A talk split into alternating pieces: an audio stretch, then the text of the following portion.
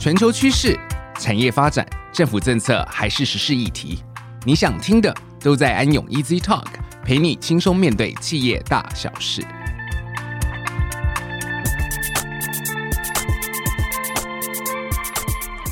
各位听众，大家好，欢迎来到安永 Easy Talk，我是安永海外业务发展中心的职业会计师罗文正 Ryan。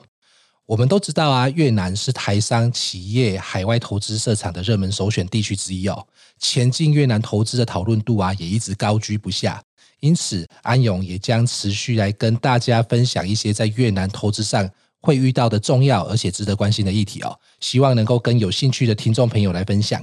因此啊，今天我们也邀请到安永台湾海外业务发展中心的职业会计师孙孝文 Jimmy，以及安永越南中文服务平台的总监曹耀文 Owen，和我们一起来聊聊啊越南扩充新项目的租税优惠跟劳资管理的相关议题哦。嗨，各位听众好，我是 Jimmy。嗨，大家好，我是 Owen。我先请问一下 Jimmy 啊，许多台商朋友啊在做投资决策的时候，常常优先考量的是当地政府有哪一些租税优惠嘛？而我想，大部分的台商朋友都知道，在越南设立新公司的时候啊，有一些企业的所得税免税、减税和税率优惠的这些租税优惠是可以申请适用的。但是如果假设今天企业在当地设立一段很长的时间之后啊，想要在扩充新厂或新增加营业项目的时候，可以沿用之前设立的时候所取得的相关的租税优惠吗？还是说需要另外再额外申请相关的租税优惠呢？Ryan，你这个问题问得很好哦。最近也确实有许多的客户都问到这个问题，或是说他们在使用相关的租税优惠的时候呢，都遇到越南税局很多的挑战。那企业在设立一段时间之后，若计划要扩厂或者是新增加营业项目的时候，是没有办法直接沿用之前在设立初期所取得的相关租税优惠的哦。若想要适用的话，要一个另外申请的一个动作。我这里分两个方向跟大家做分享哦。一个是要满足什么样子的条件的扩产或者是新增营业项目才可以申请适用租税优惠？那另外一个方向是说，可以申请什么样的租税优惠呢？首先要满足什么样子条件的扩产或新增营业项目才可以申请适用租税优惠呢？原则上必须要满足以下的标准之一才可以提出申请哦。第一点就是说，三产所需要的固定资产金额需要增加超过越南盾两百亿元。或是新增加的固定资产金额占原账列固定资产金额必须要超过百分之二十，或者是整个产能增加必须要超过百分之二十。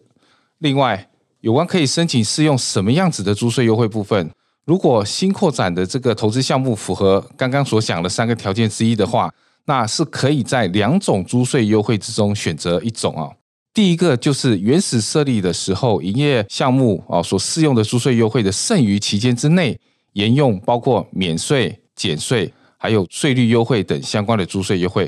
或者另外一个选择是说，对于新扩展的这些项目所额外增加的收入，去申请适用新的投资项目、新的免税还有减税优惠，但是这边是不能再享受企业所得税税率上面的优惠的。有关您刚刚提到需要满足三项标准之一才能提出申请适用这个租税优惠啊，我想这一点还蛮清楚的。可是啊，有关第二种就是租税优惠部分选择一种来适用的这个部分啊，我想可能一般的听众朋友可能会比较不清楚。我们知道说，一般常见的这个租税优惠啊，有企业所得税的优惠税率由原本的二十趴调降为十五趴嘛，还有就是常常听到的两免四减半的这种租税减免的优惠。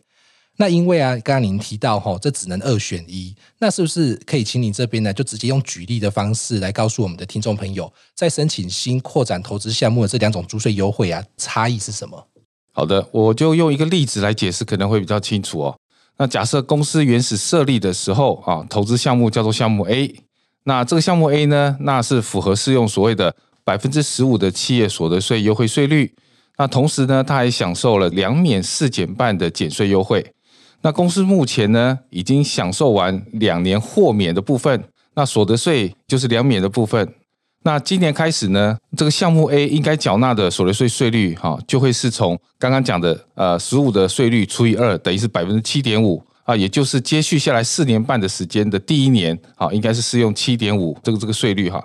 那然后呢，诶，公司在今年呢有个新的扩展项目 B 啊，那也符合刚才所讲的三个条件之一，那公司就可以选择好第一个。继续将项目 A 剩余的优惠来适用在一样的项目 B 身上，也就是说，项目 B 呢也是可以享受百分之十五的优惠企业所得税率，适用期还没有到期的四年那个免税所得减半的部分，也就是以七点五的税率来课税的意思。另一个选择是说，重新申请适用新的两免四减半优惠，适用在 B 的项目。好，但是这个选择是不允许项目 B 所产生的收入去适用原本项目 A 的百分之十五的优惠税率。也就是说，一旦过了两年豁免所得税的期限，那项目 B 就必须要按照一般标准百分之二十的企业所得税率来享受后续四年减半的课税部分，也就是等于必须要适用百分之十的所得税率。因此哦，公司应该根据现有的优惠税率和这个整个税收减免的剩余期间来试算啊，到底我们是要用刚刚讲的第一项呢，沿用原本 A 的相关的租税优惠，还是呢，我们去申请新的部分来适用 B 项目，比较对企业有利啊？这个是值得做深思的。那另外还有一些需要提醒的项目，就是说，首先是公司必须要更改投资许可，也就是 IRC 的部分啊。新的投资许可证必须要明确列示到这个新的扩展投资的专案或者是这个项目。另外，公司要适用不同租税优惠投资项目的收入啊，这个是必须要分别去计算它的应纳所得税额哦。那也要注意，在投资的阶段，若是属于原产品的扩厂的投资专案，是不得申请退还增值税的哦。好，若是新的投资项目，才得以申请退还相关的增值税。OK，谢谢 Jimmy 哈。我想透过例子的方式来解释之后啊，呃，相信各位听众都能够比较了解了。那么接下来啊，第二个主题，我们就来讨论这个劳资管理的相关议题哈。我们都知道说，有效的劳资管理可以促进企业内部的和谐跟稳定，那也可以提高员工的满意度跟生产效率，让我们整体的业绩哈能够提高。而不好的劳资管理啊，也有可能让我们员工的士气相当的低落、失落，或者是说出现劳资纠纷吼。所以，我们今天就将劳资管理这个主题啊，分成三个内容来讨论，分别是基层劳工代表组织、劳工纪律措施和和解劳资纠纷。那首先，我们来讨论劳工代表组织哦，就是我们一般所称的工会。就我们所知啊，在越南。公司里的员工是有组织跟加入工会的权利哦，而工会的主要任务就是维护和争取劳工的权益，来改善我们劳动的条件。那甚至啊，它是可以参与社会和经济政策的制定哦。当公司的员工人数啊达到一定程度的时候，他们可以选择成立一个属于公司的基层工会组织，来代表和保护他们的权利。然而，实际的情况可能会因为公司的规模啊、行业啊，还有其他的因素有所不同。或者是在某些情况之下，公司可能没有建立工会，而是让员工加入当地或者是说行业相关的工会组织哦。那是不是请欧文啊，再帮我们多深入介绍一下越南的劳动组织呢？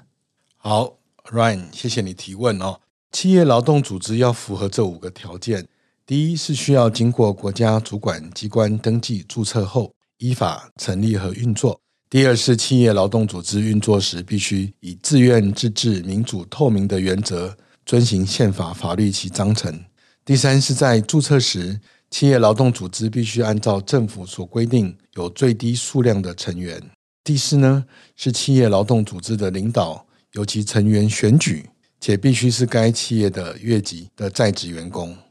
第五，企业劳动组织的章程必须规定员工加入或离开组织的条件跟程序。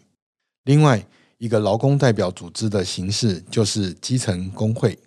仅就基层工会而言，鉴于该类组织具有国家影响力，并且因此受到国家权力的保护，雇主如果不遵守有关基层工会的规定，可能会被处以罚款和要求采取法律规定的补救措施。根据当前法律规定，无论是否建立基层工会，雇主都要向上级工会拨缴工会经费及缴交社会保险的雇员工资总额的百分之二。如果单位没有建立基层工会，那么不能从工会经费收回资金。从单位成立基层工会之后，参加工会的会员要另外按工资的百分之一缴交会费，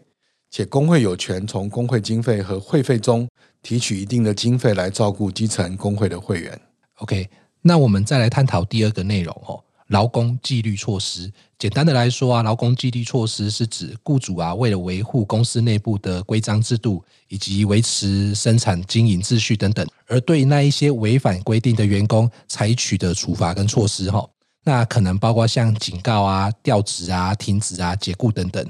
那欧文是不是也可以请你来跟我们分享一下越南合法的劳工纪律措施有哪一些呢？好，你们知道吗？现在法律允许的纪律措施有四种哦，包括第一种谴责，第二种延迟调薪，第三种降职，第四种解雇哦。其中延迟调薪的措施不能超过六个月，在执行纪律的情况下，雇主需要明确规定违反劳动纪律的行为。以及法律允许的相应的纪律措施，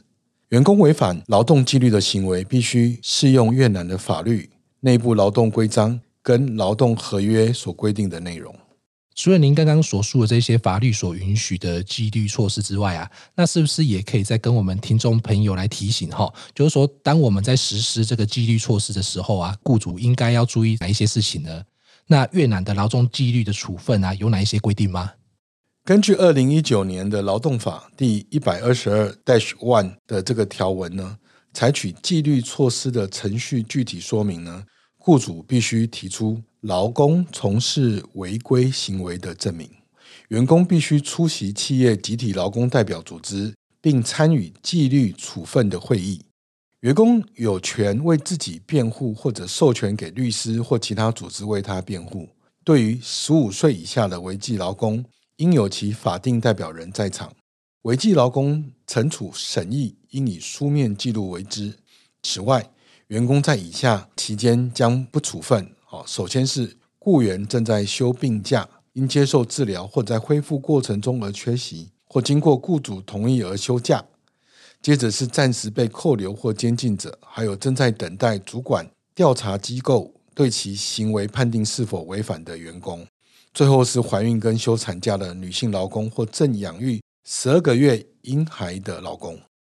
所以在越南啊，劳动合约对于保障雇主和劳工双方的权益哦，就非常重要哦，用来确定啊工作的内容、工资、工时、福利、劳动条件，还有其他跟劳动相关的事项。那劳动合约啊，不只在确保劳工的权益，同时啊，也保护雇主的利益哦，确保员工在履行职责和遵守公司的规章哦。那欧文。最后，我们可不可以来讨论一下劳工纠纷？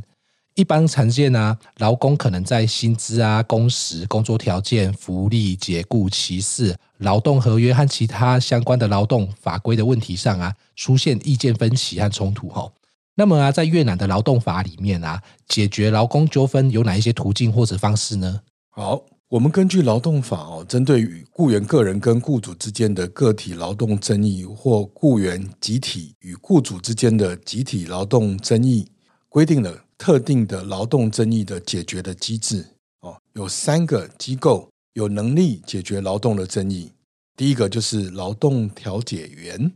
第二个是人民法院，第三个是劳动仲裁委员会。特别的是，对于个体劳动争议。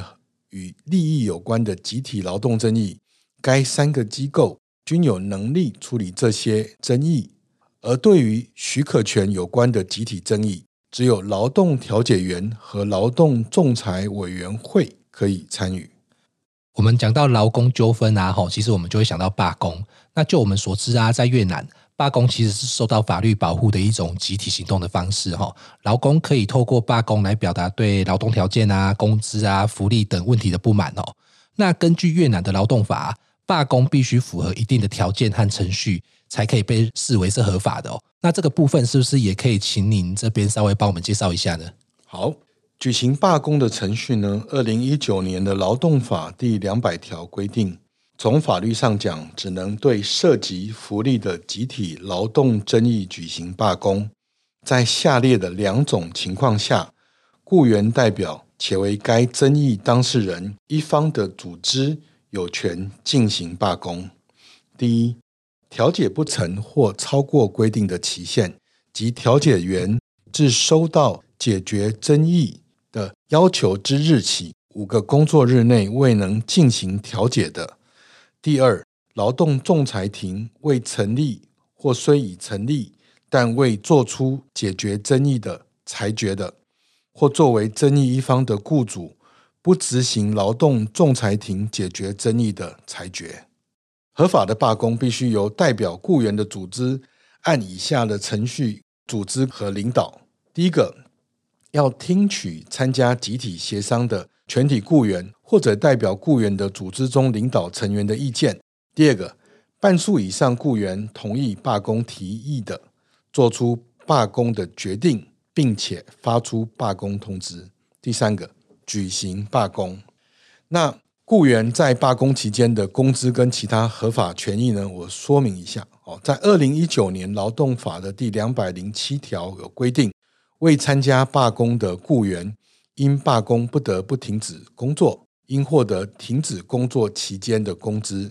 并有权享有劳动法规定的其他福利。而第二个，参加罢工的雇员不应获得工资，除非各方另有约定。所以，雇主可能因不遵守有关罢工的法律规定而被处以罚款和被要求采取补救措施，例如终止与雇员或罢工的组织者或领导者之间的劳动合约，或给予劳动纪律处罚。或因雇员或罢工的领导者正在准备罢工或参加罢工而该等人员转移到其他岗位或其他地点，对参加罢工的任何雇员或领导罢工的人员进行报复或迫害。谢谢吉米跟欧文的分享哦。我们的节目到这边也差不多进入尾声哦。最后啊，也要在这边提醒一下各位台商朋友，在拓展海外市场的时候啊，除了要跟进投资国家的发展动向之外啊。各方面的专家的咨询也不要省哦，避免走了不该走的捷径，或者是能少走点冤枉路哦，让这个效益极大化。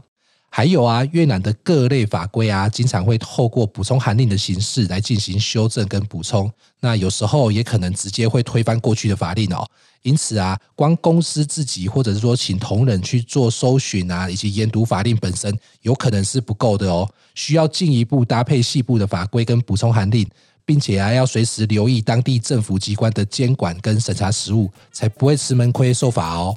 那以上就是我们今天的分享，谢谢大家的收听，安永 Easy Talk，我们下次见喽，拜拜，拜拜。